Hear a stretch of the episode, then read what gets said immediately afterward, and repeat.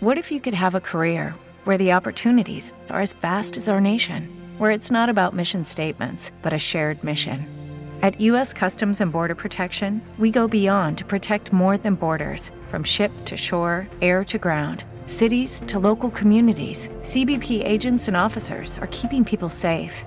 Join U.S. Customs and Border Protection and go beyond for something far greater than yourself. Learn more at cbp.gov/careers.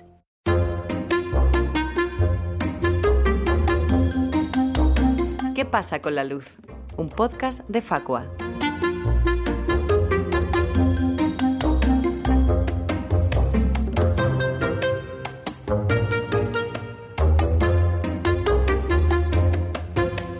Compadre, ¿tú no te pones de mal café cada vez que te llega la factura de la luz? De mal café y de mala infusión. Que yo con la última que tuve, ¡fua! me tuve que tomar dos chilas y por poco las acabo vomitando. Qué mal rato, compadre. El mangazo que supone cada recibo para que algunas eléctricas se forren tiene tela. Pero es que encima la factura es dificilita de entender, que hasta hace poco me resultaba más fácil descifrar un jeroglífico egipcio. A ver, compadre, que ya sabes que desde que hacemos este podcast las cosas pues las empezamos a entender un poquito mejor. Sí, que sí, sí, sí, yo eso ya lo sé, pero todavía tengo más claro que las eléctricas nos toman el pelo con las tarifas y que el gobierno debería hacer algo más de lo que hace para abaratar el recibo. Que no digo yo que no haya hecho cosas como bajar el IVA, bajar la parte regulada de la factura, reducir un poco las subidas con el famoso tope de gas, pero estarás de acuerdo conmigo en que esas cosas no son suficientes. Ni de lejos son suficientes. Que este mes he pagado 150 euros. Un disparate. Pero a lo que íbamos. Ahora que entendemos cómo es la factura de la luz, vamos a ayudar a la gente a que sepa cómo hacerlo también, ¿no? Claro. Aunque sea para identificar cada uno de los elementos del recibo que, sumados, nos dan ese grandísimo disgusto todos los meses. Y para saber si podemos mandar a nuestra eléctrica Parla a contratar otra que nos dé un mangazo, pero un poco menos mangazo. Ah, venga, vamos al lío. Empezamos. ¿Qué pasa con la luz? Un podcast de Facua. Empecemos por el principio. Si cogemos cualquier factura de la luz, lo primero que debemos tener claro es con quién la tenemos contratada.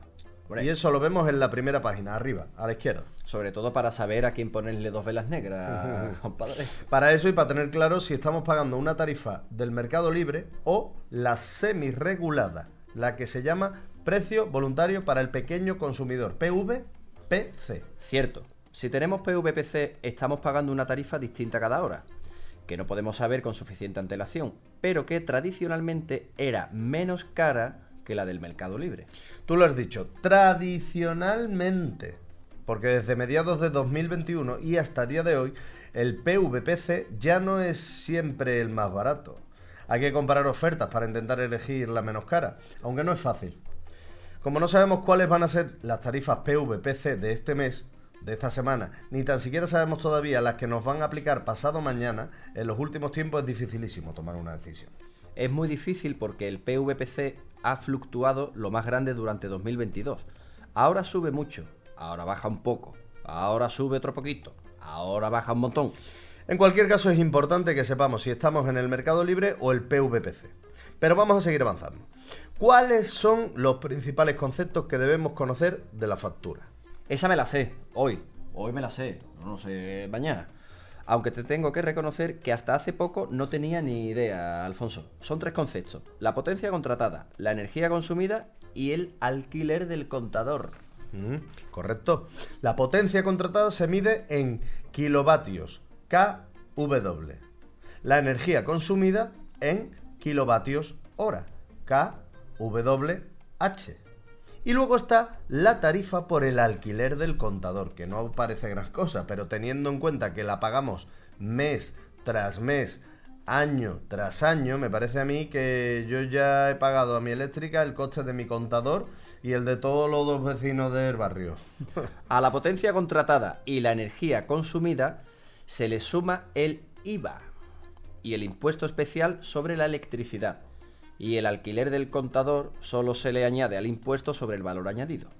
No sé si sabes, compadre, que hasta 2014 en los recibos de los usuarios con la tarifa semi-regulada podíamos ver tanto el precio de cada kilovatio de potencia que teníamos contratado como el de cada kilovatio hora que habíamos consumido en el periodo de facturación. Además, Las tarifas de ambos conceptos permanecían estables durante meses y se publicaban en el BOE, en el Boletín Oficial del Estado. Algo he leído de eso. Resulta que desde ese año se acabó la transparencia en la aplicación de las tarifas y la facturación. El precio de la energía dejó de publicarse en el BOE y pasó a someterse en tiempo real a las decisiones adoptadas por las empresas de generación eléctrica en la subasta diaria del mercado mayorista de la electricidad. Hasta entonces, hasta 2014, como te decía, el gobierno fijaba la tarifa semirregulada sobre la base de previsiones de lo que ocurría en el mercado en los meses venideros. Después, la actualizaba aplicando ajustes al alza o a la baja en función del margen de error que hubiese tenido. ¿Era un sistema perfecto? No.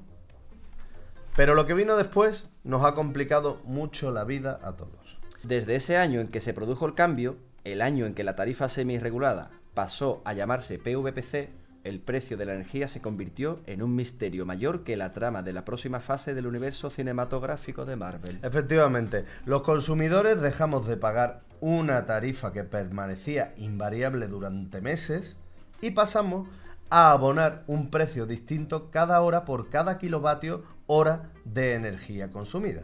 8.760 precios distintos al año. 8.784 si el año es bisiesto. No tienes WhatsApp tú, compadre.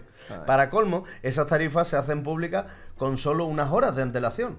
Si tienes PVPC y quieres conocer los 24 precios que pagarás mañana, tienes que entrar por la tarde-noche en la página web de la Red Eléctrica de España, el grupo empresarial que actúa como operador del sistema, gestionando toda la red de transporte de electricidad. ¿Esa empresa es pública? No, ¿qué va? Solo el 20% del capital de red eléctrica es público. Lo único que aparece ya en el BOE es la parte regulada de las tarifas, los denominados peajes y cargos. En la web de Red Eléctrica se publican cada tarde-noche los 24 precios que pagaremos el día siguiente por cada kilovatio hora. Es el resultado de sumar los precios que han salido de la subasta del mercado mayorista más los peajes y los cargos regulados. Esos peajes y cargos son los únicos que permanecen estables durante meses y siguen publicándose en el BOE. Y por si la cosa no está lo suficientemente complicada, agárrate que vienen curvas. Cuando recibes la factura, tampoco es sencillo conocer cuánto has pagado por cada kilovatio hora consumido.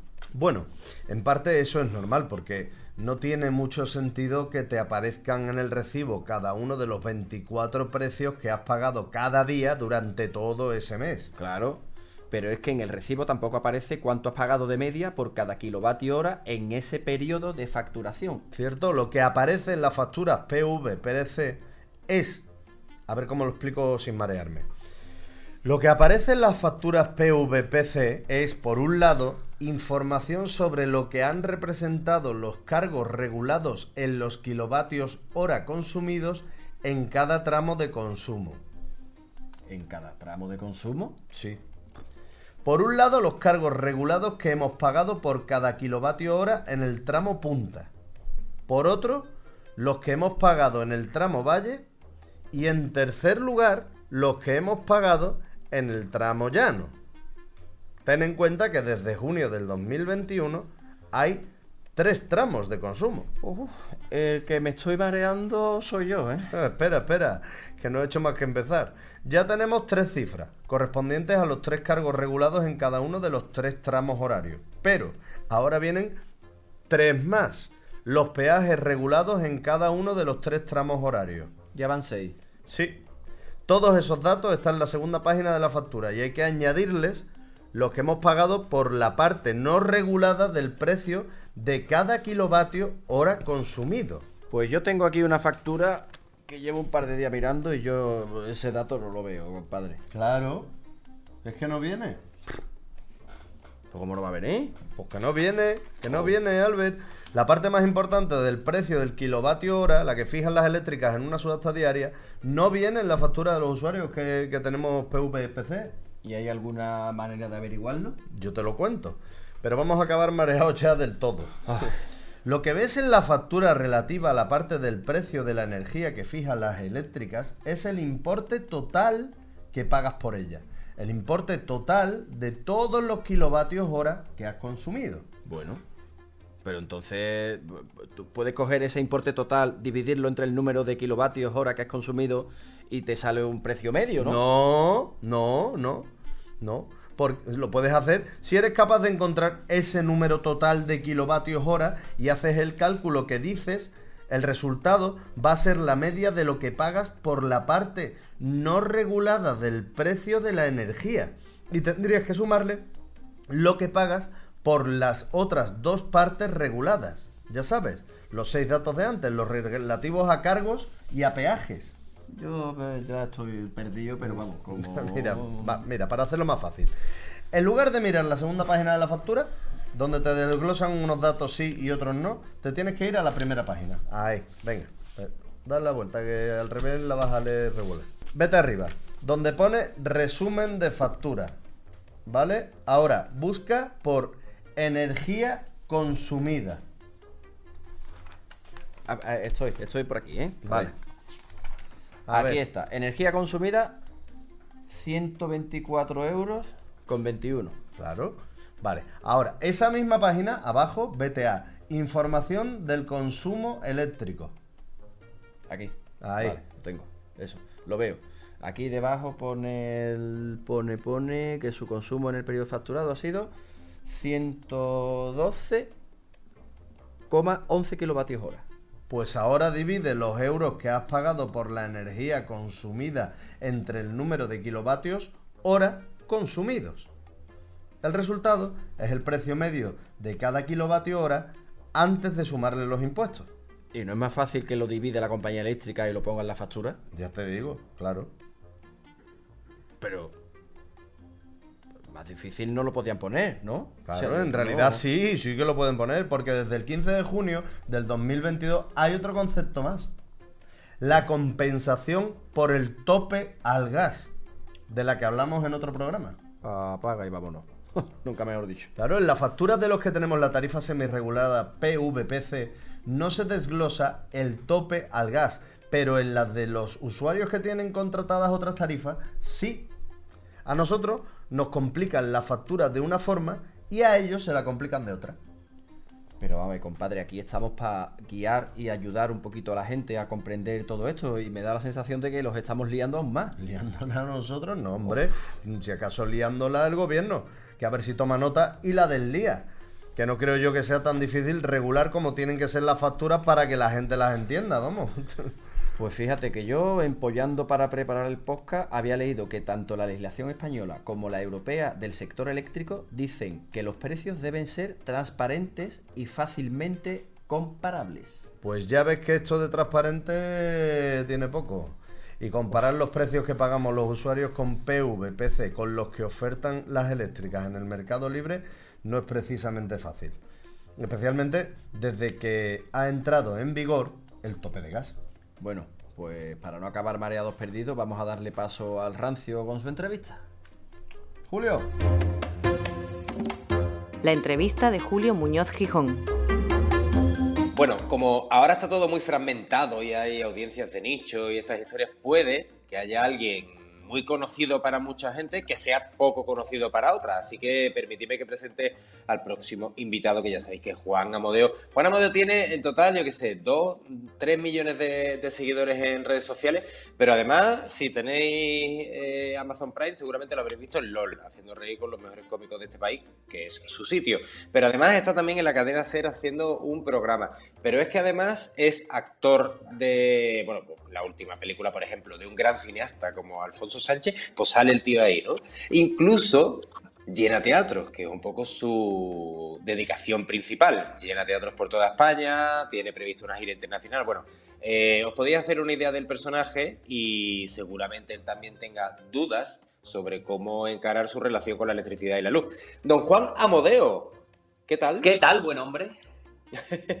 Muchísimas gracias por estar con nosotros. Es, un- es- un punto de pago, ¿no? Por haber estado en la película de Alfonso. ¿Cómo fue la experiencia aquella, por cierto? Guay. Muy guay, muy guay. La verdad que, fue una experiencia única porque a pesar de haber estado muchas veces en rodajes y tal, pero nunca había estado en una peli de cine español así de esta manera, ¿no? Entonces la verdad que fue un flipper. Y nada, encantado de estar con vosotros porque este ratito la luz la pagáis ustedes, ¿no?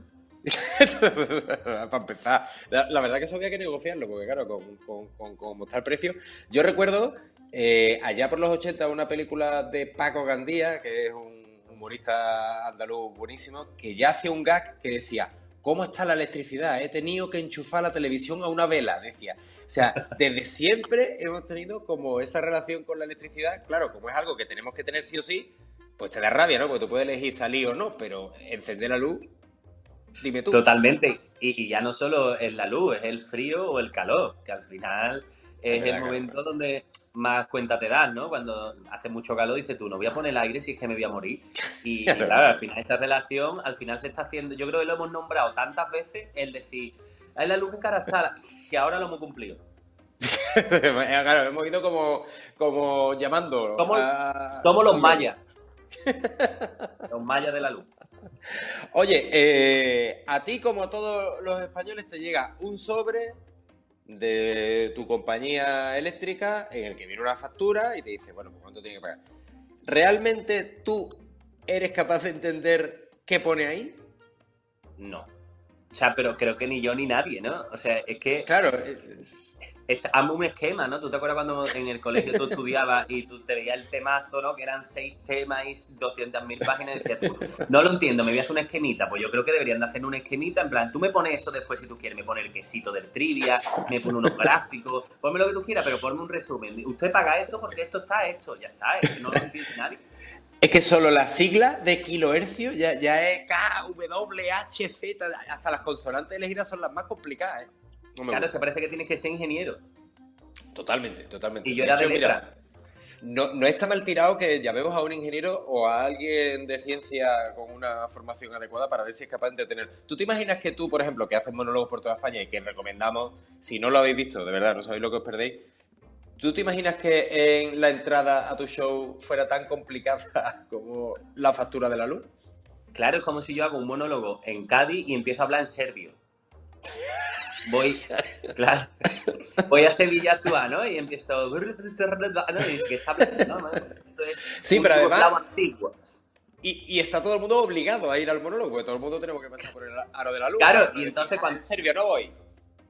Claro, claro, total. Entonces, cuando la gente sale, ha pagado ya y dice, tú, hostia, he pagado lo que me han dicho porque lo pone en la entrada, ¿no? Porque tú vas y y- pero realmente yo no tengo ni idea de lo que estoy pagando y no me he enterado de nada, pero bueno, yo sé que lo tengo que pagar, pues lo pago, ¿no?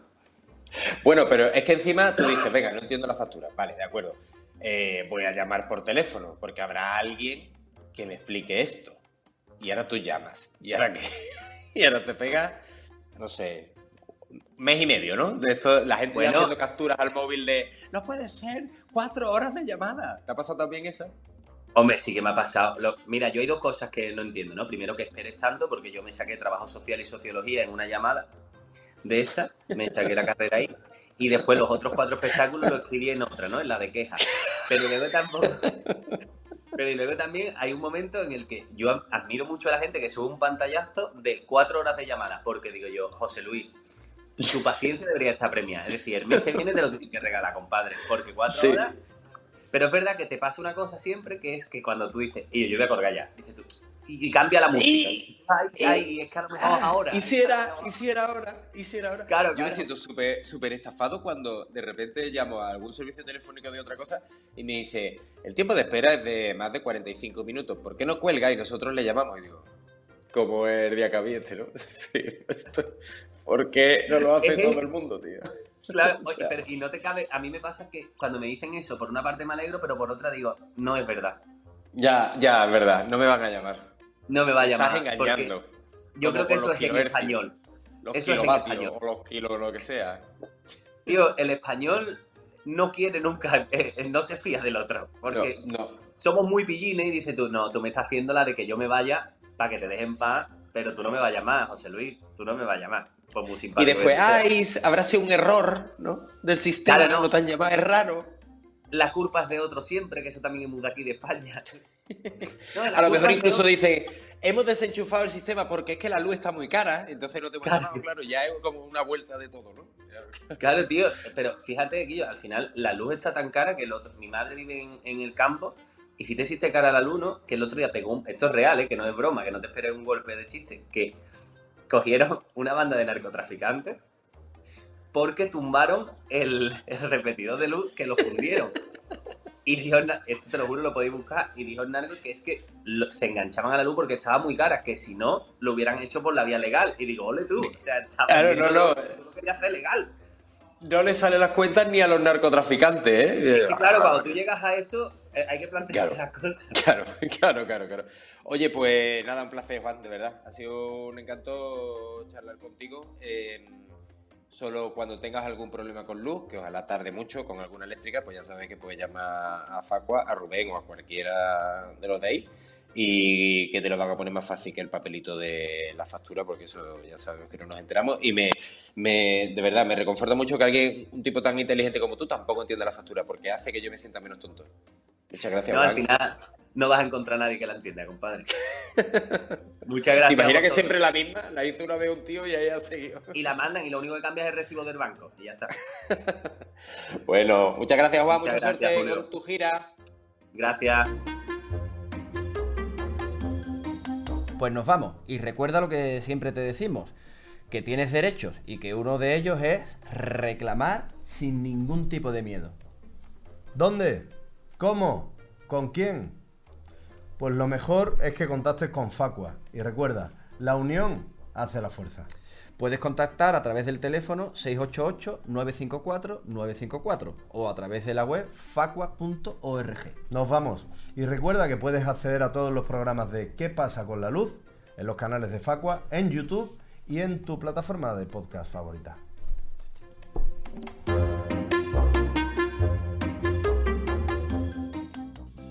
¿Qué pasa con la luz?